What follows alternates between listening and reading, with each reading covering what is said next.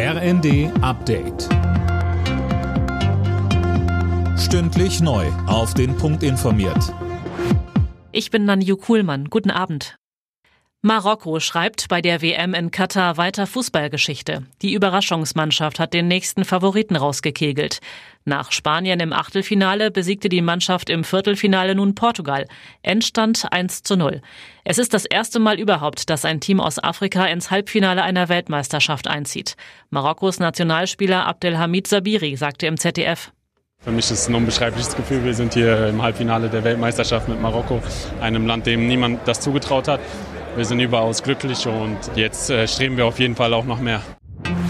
Nach der Geiselnahme in einem Einkaufszentrum in Dresden ist der mutmaßliche Täter gestorben. Er war bei dem Zugriff der Polizei schwer verletzt worden. Der 40-Jährige soll am Morgen zunächst seine Mutter im Stadtteil Prolis getötet haben. Anschließend wollte er offenbar in eine Radiostation in der Stadt eindringen. Polizeisprecher Thomas Geithner. Und dann gibt es das schließlich hier in einem weiteren Tatort in der Dresdner Innenstadt also die Altmarktgalerie, ein größeres Einkaufszentrum. Dort hat er eben dieser Täter, dieser 40-Jährige, in einem Geschäft zwei Geiteln äh, gehabt. Zum einen äh, die Mitarbeiterin eines Geschäftes und ein Kind.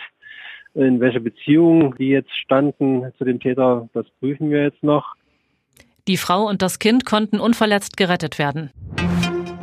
Nachdem jahrelang immer mehr ältere Menschen noch länger im Beruf geblieben sind, sieht's bei den Babyboomer-Jahrgängen offenbar anders aus.